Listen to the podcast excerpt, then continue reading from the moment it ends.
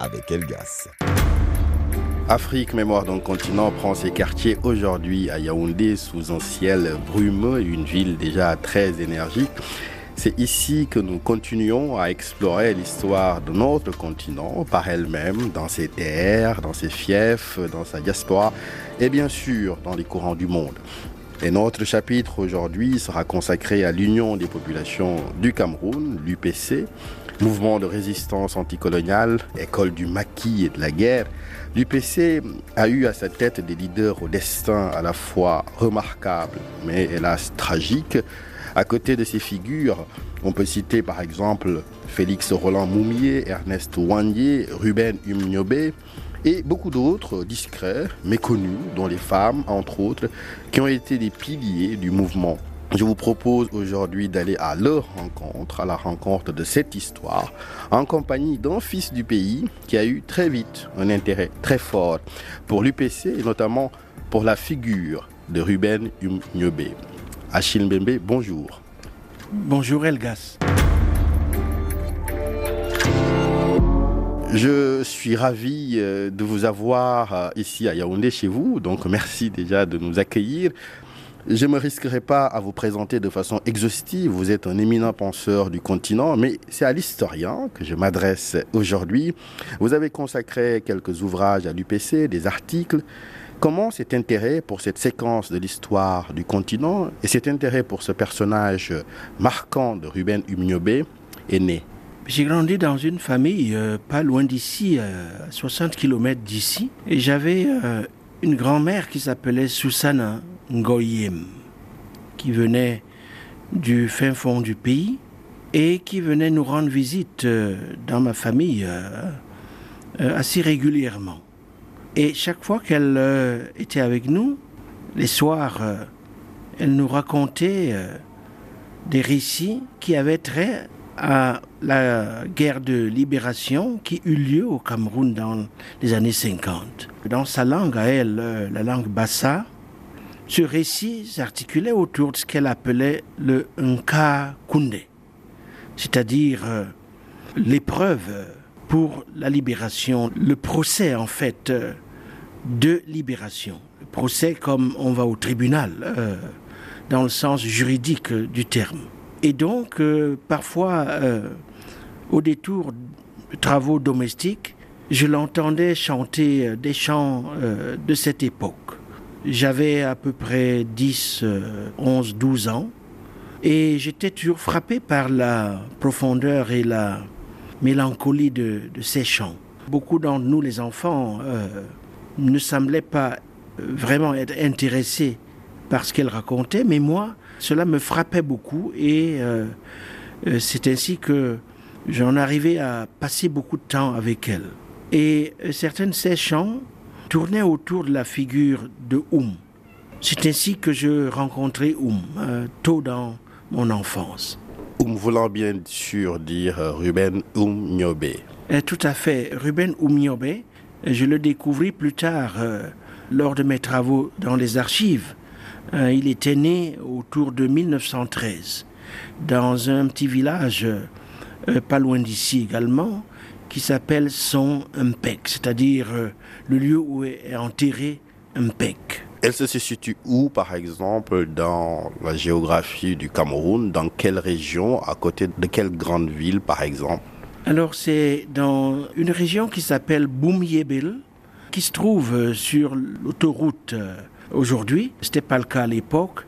Entre Yaoundé et Douala, je crois c'est à une centaine de kilomètres euh, d'ici, dans le département du Nyon Ekele, dont le chef-lieu est Eseka. Je parle de ce département, de ce chef-lieu, parce que Oum Nyobe est effectivement enterré à, Eseka, alors que euh, son village, euh, c'était son Mpek. Justement, je vous propose euh, de prendre un peu la vie de Ruben Umniobe à l'envers Pour parler d'abord de sa mort, des circonstances de sa mort, vous avez consacré un article au tombeau de Ruben Umniobe en 1985 dans le journal Le Monde diplomatique. Et vous revenez en détail justement sur cette chasse à l'homme, ce crime. Est-ce que vous pouvez nous raconter les circonstances de la mort de Ruben Umniobe Umniobe était rentré dans le maquis à la suite de la répression qui s'était abattu sur le mouvement nationaliste au lendemain des émeutes euh, qui eurent lieu dans l'ensemble de euh, la région sud du pays en mai 1955. À l'époque, euh, il était évidemment la cible de l'État colonial et il décida donc, face à la violence qui ne cessait de monter, de se retirer, de prendre tout à fait comme un moratoire sur, dans sa vie et il rentra dans le maquis euh, euh, dans les environs justement de, de Boumiébel. Et il fut traqué évidemment par les, les forces colonialistes qui, au terme d'efforts euh, extrêmement minutieux, finirent par l'abattre le, le 13 septembre 1958. Ils traînèrent son corps de la brousse jusqu'au village et invitèrent les paysans, disons, à l'identifier. Il avait été abattu avec, euh, en compagnie de son lieutenant Pierre Iem Mbak. Les corps furent traînés à, à le chef-lieu du département, où euh, l'administration coloniale lui fit subir toutes sortes d'humiliations, exposé euh, presque nu, et il fut ensuite enterré à la sauvette au cimetière de l'église presbytérienne d'Esseka et euh, sa dépouille s'y trouve euh, aujourd'hui. Et l'une des revendications en cours euh, dans sa famille, c'est de, de, pouvoir justement l'enterrer selon les, les rites traditionnels chez lui. Oui, vous rappelez d'ailleurs dans votre article que cette tombe est presque anonymisée, laissée à l'abandon en 85. Est-ce que c'est le cas encore aujourd'hui où un effort a été fait? Est-ce que la famille a obtenu gain de cause dans ses demandes justement de cette forme de dignité mémorielle? Non, justement non. Son fils que je connais très bien, qui fut né, qui naquit dans le maquis, Daniel Ruben Oumiobe, et avec lequel je, suis resté en contact euh, depuis l'époque de, de, mes recherches, euh, peut en témoigner. La demande euh, d'autorisation de déterrer la dépouille de Oum et de l'enterrer dans la dignité, elle n'a pas fait l'objet d'un acquiescement de la part des autorités camerounaises. 60 ans après l'indépendance. Le même sort réservé à, aux hommes politiques euh, de ce pays, euh, euh, disons, caractérise par exemple la relation avec l'ex-président Amadou Ahidjo, qui lui est enterré au cimetière musulman de Dakar. Félix Moumier est enterré en Guinée. Je ne sais pas du tout où est enterré Abel Kingé. Et donc le Cameroun a un problème absolument fondamental euh, dans, en termes de sa relation avec ceux qui euh, prirent parti euh, pour lui. Et, et tant que cette affaire de, de tombeau n'est pas résolue, je ne pense pas que ce pays ira loin. Cette histoire méconnue au cœur de l'œuvre musicale du chanteur camerounais Blik Bassi, elle est chantée, magnifiée dans ce titre, Woni.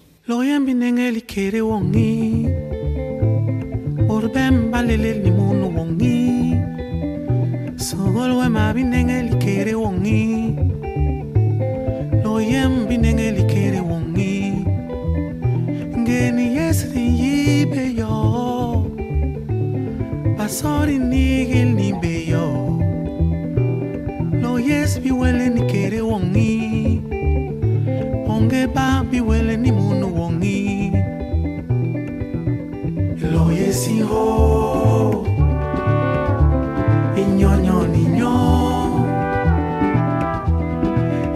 lo yesi ho. Iho ni mao. Ilong yes minenge likere wongi. Mapire din chomo kiki pitong bimo inge mwemwo ki bi perne ni munu wongi. Inyobe abi wel ni besgi wongi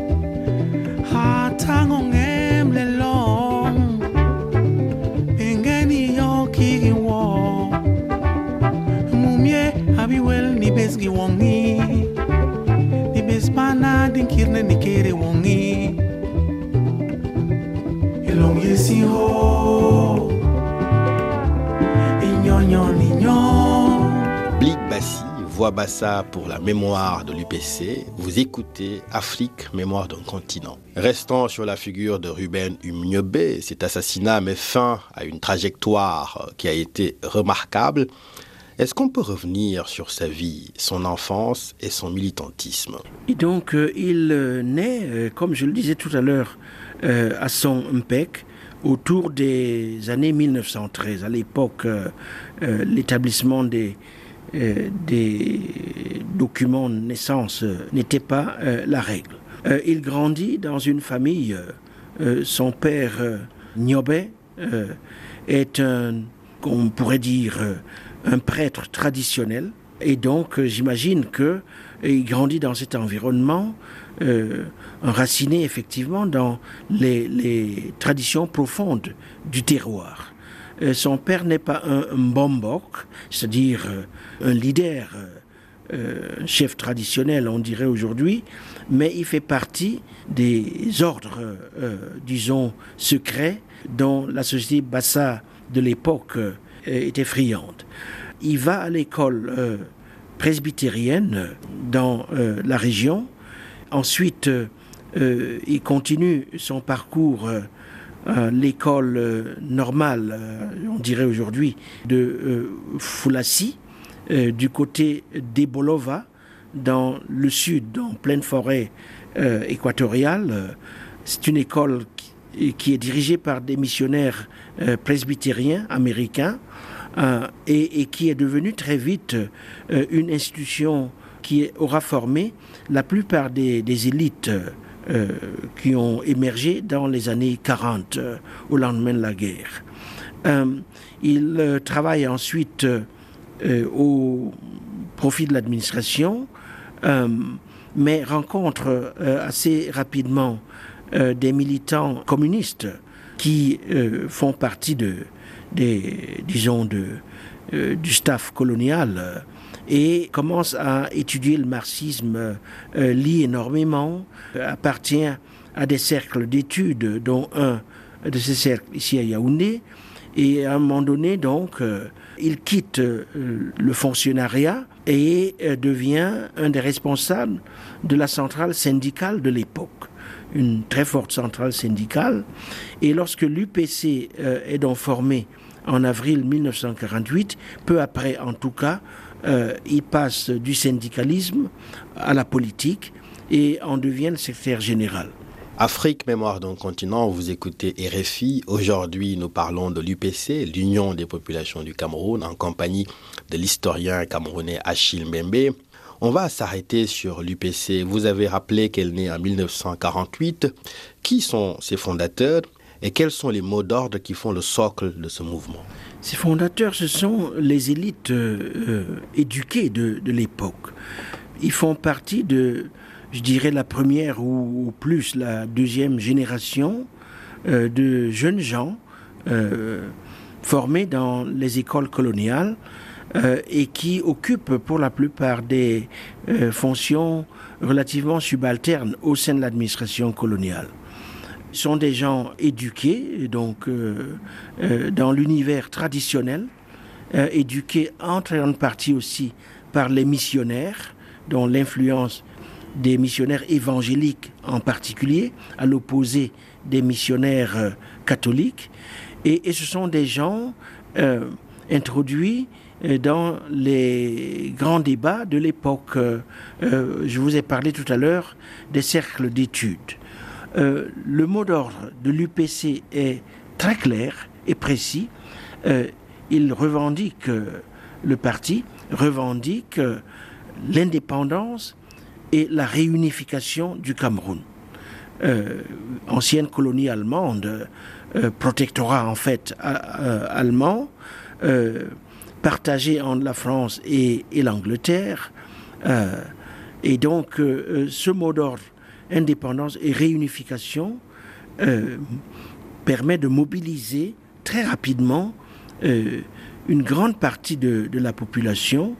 À côté de ce mot d'ordre, il y a évidemment le projet d'élévation, je cite les termes de l'époque, élévation des, conditions de vie des populations camerounaises.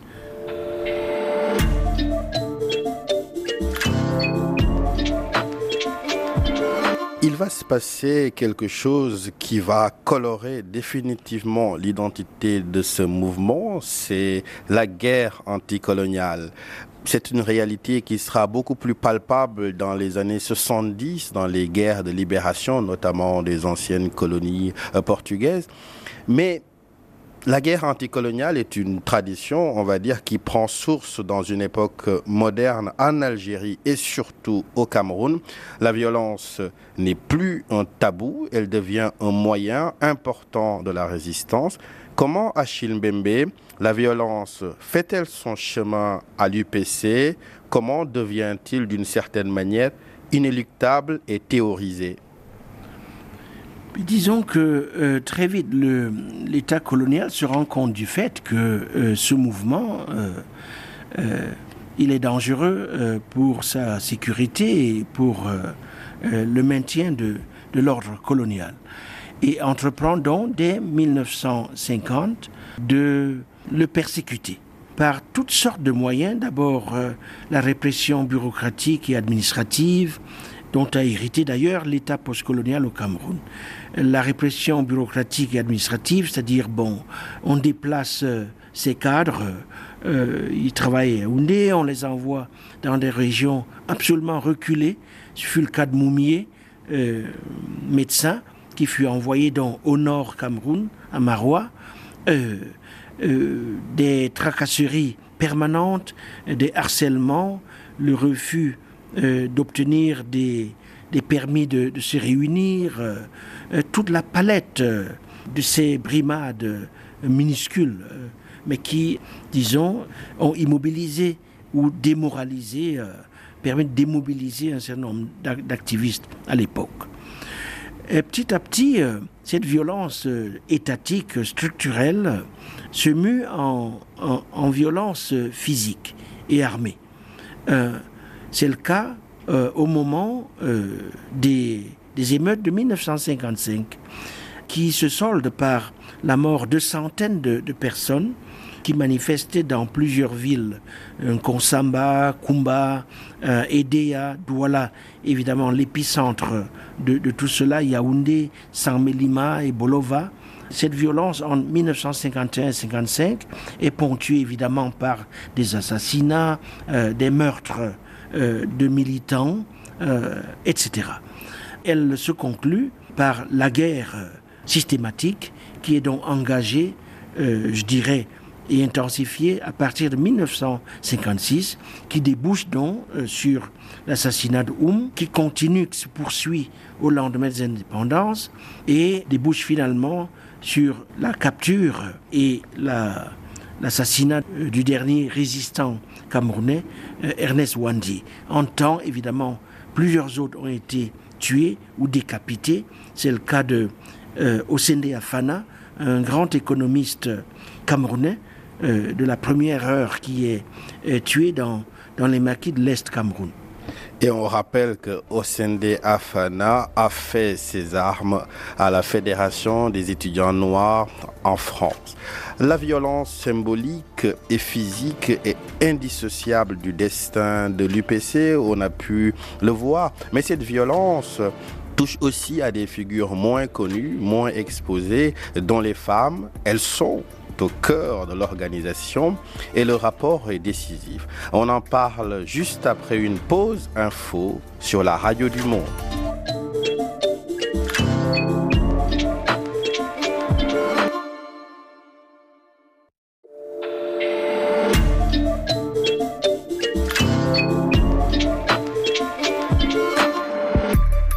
Afrique, mémoire d'un continent. Avec Elgas. De retour dans Afrique, mémoire d'un continent qui a ses quartiers aujourd'hui à Yaoundé où un rayon de soleil s'invite dans notre discussion. Nous sommes ici dans la capitale politique du Cameroun pour évoquer l'Union des populations du Cameroun, l'UPC, en compagnie de Achille Mbembe. Alors, on a parlé des figures majeures du mouvement, notamment euh, de hum, Ruben Umniobe, et vous l'avez évoqué aussi euh, en parlant euh, de Félix Roland Moumier plutôt, Ernest Wandier, Abel Kingé. Et si on parlait de ces trois-là, parce qu'ils vont connaître tous justement la même vie d'une certaine manière écourtée et tragique, assassinée. Est-ce que vous pouvez nous rappeler quelles ont été la portée justement de leur euh, travail au sein de l'UPC euh, Leur travail a été considérable.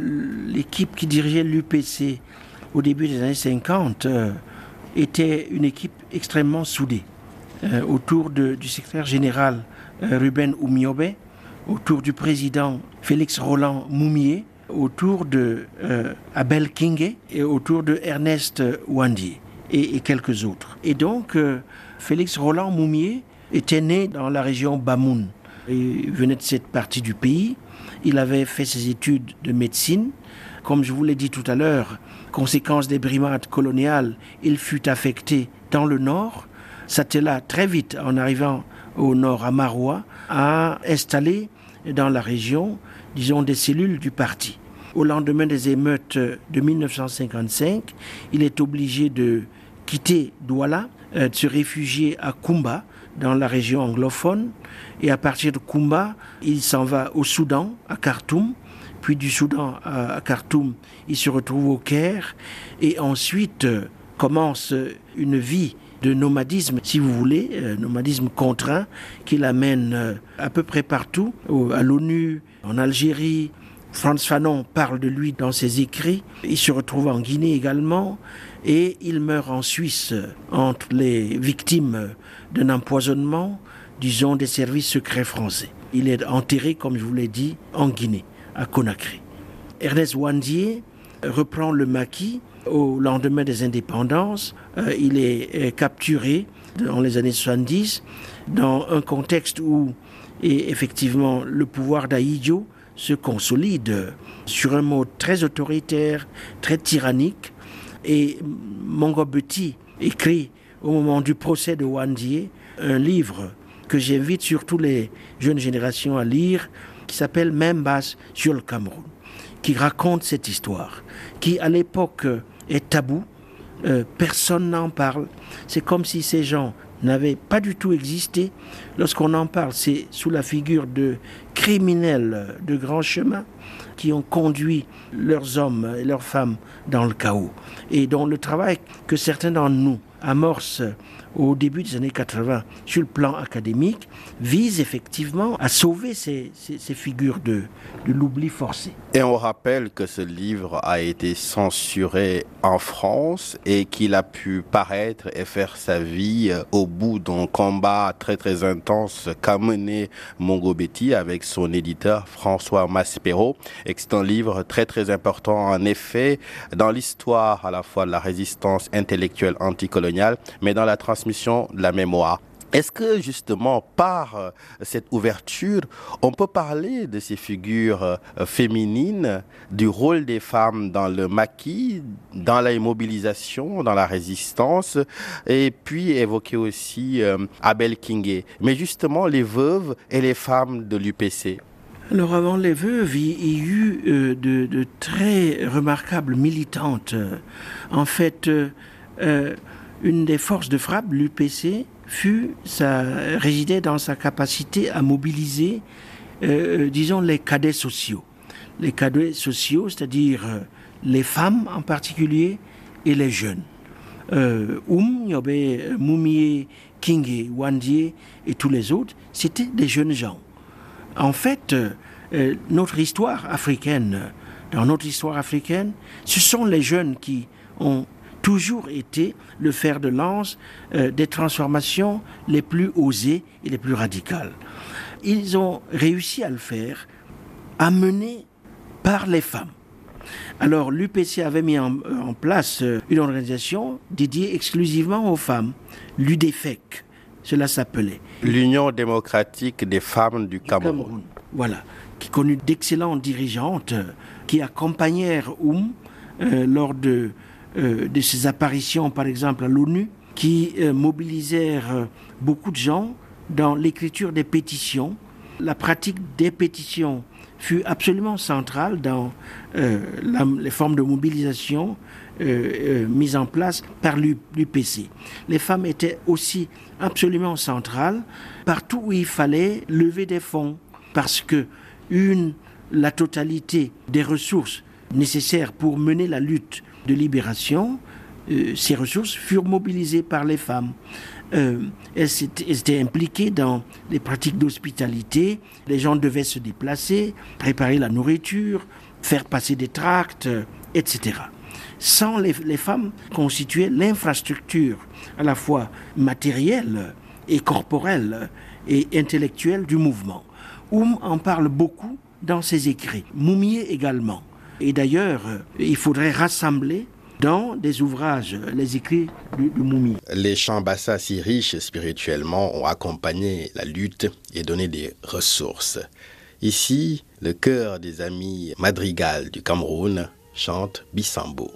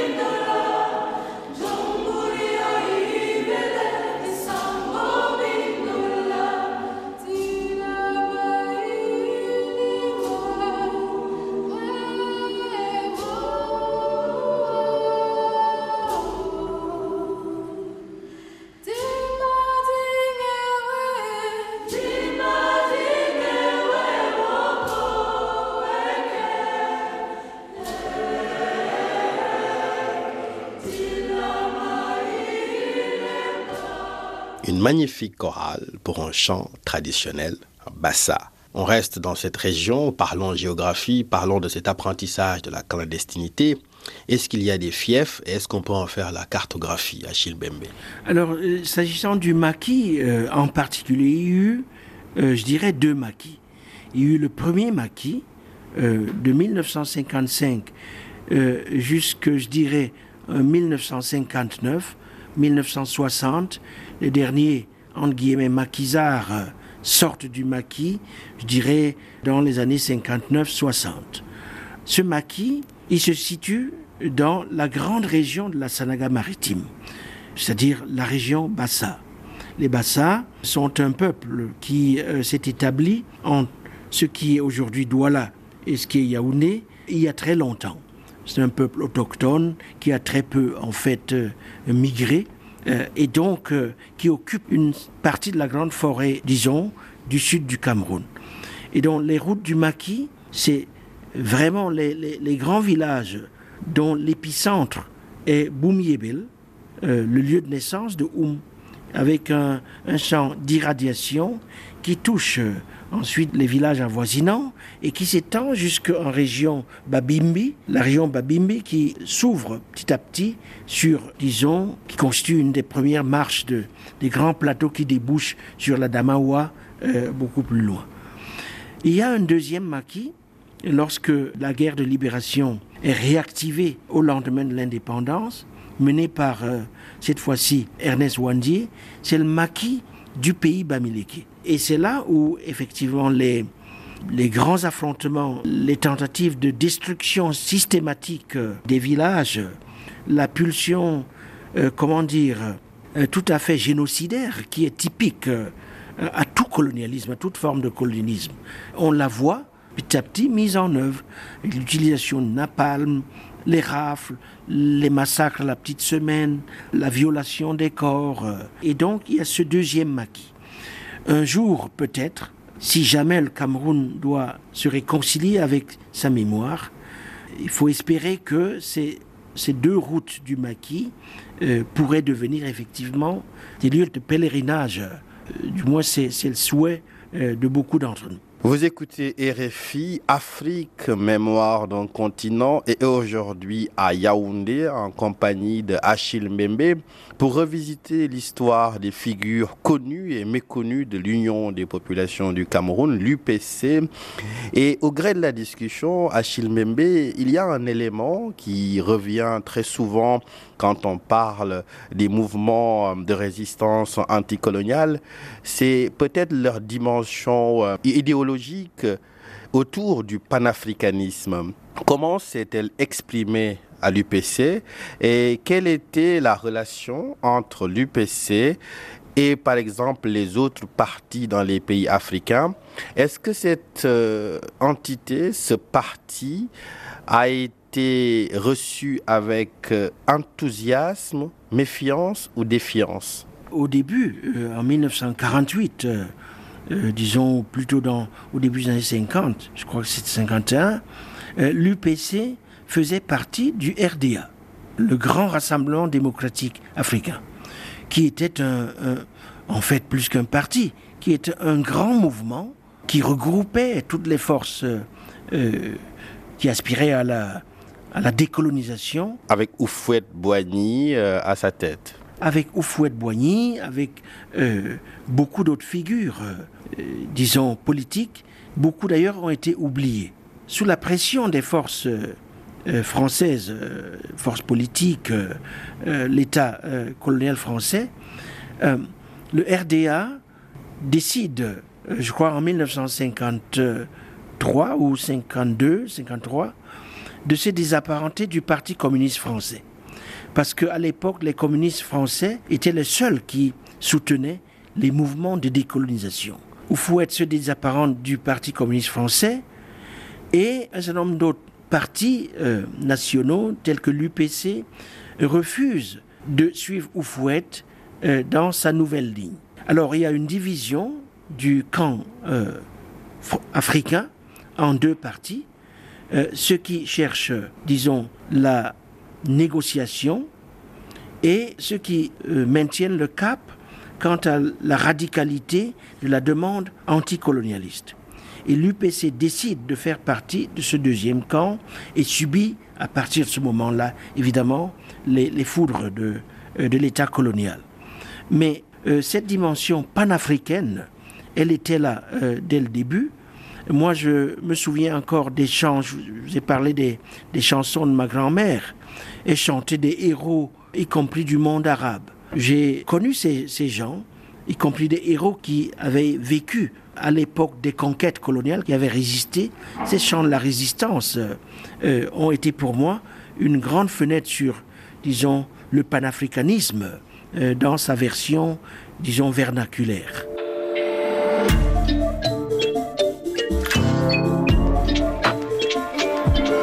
Va évoquer maintenant une figure qu'on a introduite, euh, celle d'Abel Kingé. Est-ce qu'il vous vient en tête aussi d'autres euh, figures, peut-être un peu plus dans l'ombre, et qui ont fait aussi euh, les grandes heures de l'UPC il y en a tellement. Alors moi j'en ai rencontré énormément dans les archives. Je ne me souviens plus de tous les noms. Dans les villages, ma propre thèse portait justement sur une ethnographie euh, de l'UPC dans les, villages, en particulier la grande région, la Seine-Maritime, euh, dans les villes aussi, parce que c'était un parti très enraciné dans les milieux populaires, euh, en particulier à Douala, en Konsamba, à Bafoussam, toutes les grandes villes du pays. Et alors, le- les grands noms qui sont restés, on vient d'évoquer Ruben, on vient d'é- d'évoquer Abel, tous ces noms bibliques euh, au demeurant, Félix Roland, Moumier, Ernest, Pierre Yembach, euh, euh, il y avait les grands leaders syndicalistes, euh, M. Jacques Ngom, il y avait des intellectuels, euh, euh, Bébé, qui a toujours été pour moi une figure malheureusement absolument pas connue, qui a beaucoup écrit. Il y avait des journalistes, il y avait toute une société civile à l'époque. euh, il y avait des, des religieux, c'est-à-dire des figures euh, euh, pastorales. Le pasteur Son Lind, qui présida au fut, disons, à la, il n'y a eu pas de, de service au mémorial de Oum lors de son en- enterrement. Il y a une foule d'anonymes. Le jour où le Cameroun sera véritablement indépendant, je crois la première démarche sera de ériger des stèles dans les villages à tous ces gens, hommes et femmes, qui se sacrifièrent pour ce pays et qui aujourd'hui euh, euh, sont complètement inconnus ou, ou méconnus. Merci beaucoup Achille Bembe. Je rappelle que vous avez consacré beaucoup, beaucoup de textes à l'UPC, votre thèse, et vous continuez justement à raviver cette, cette mémoire. Et on a commencé l'émission, vous avez évoqué ces récits, cette mémoire de votre grand-mère en pays Bassa. Qu'est-ce que vous avez comme message pour les jeunes Camerounais aujourd'hui sur l'importance de cette histoire, de la connaître, de lui donner des lieux où sa vitalité peut créer les conditions justement d'une émancipation réelle. Le principal message, c'est de se reconnecter à, à leurs origines, qui dépassent, il faut le rappeler, le moment colonial. Le Cameroun ne commence pas, disons, l'histoire de nos gens, elle ne commence pas en 1884, lorsque les Allemands mettent pied sur notre territoire. Elle est une histoire longue, une histoire millénaire, qui se poursuivra longtemps, on l'espère. Et donc, je pense que cette reconnexion à cette mémoire longue de nos sociétés, à ces trésors euh, qui nous ont permis de nous relier à nous-mêmes et au monde. La reconnexion avec ces grandes figures de l'émancipation africaine qui nous ont appris à nous mettre debout et à compter dans, sur la scène du monde. Nous ne pouvons pas construire ce pays en faisant comme si ces figures n'avaient pas existé. Et je pense que le mouvement de renouveau du panafricanisme doit puiser effectivement dans ces expériences, dont la plupart sont traumatiques, mais ce sont des expériences de création, création générale, création intellectuelle. C'était des intellectuels, intellectuels paysans, intellectuels ouvriers, intellectuels fonctionnaires, etc., qui écrivaient, qui savaient chanter, qui ont laissé des traces. Et donc, mon plaidoyer, c'est de rassembler ces traces et d'essayer de retisser, de les reconnecter à notre longue histoire d'insurrection pour que le continent puisse se mettre debout dans le monde aujourd'hui.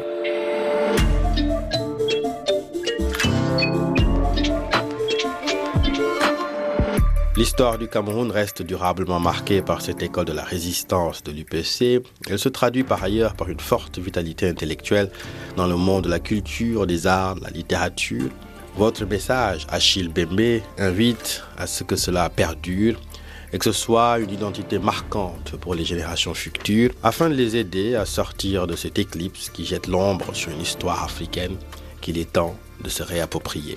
C'est la fin d'Afrique Mémoire d'un continent. Merci à toute l'équipe, Delphine Michaud à la coordination, Tagim Fatraoré à la réalisation. Vous retrouverez bien sûr l'émission sur RFI.fr et sur l'application RFI Pure Radio. La semaine prochaine, à ce micro, Penaï Traoré vous raconte le sacrifice héroïque des femmes de Nder au Sénégal au 19e siècle.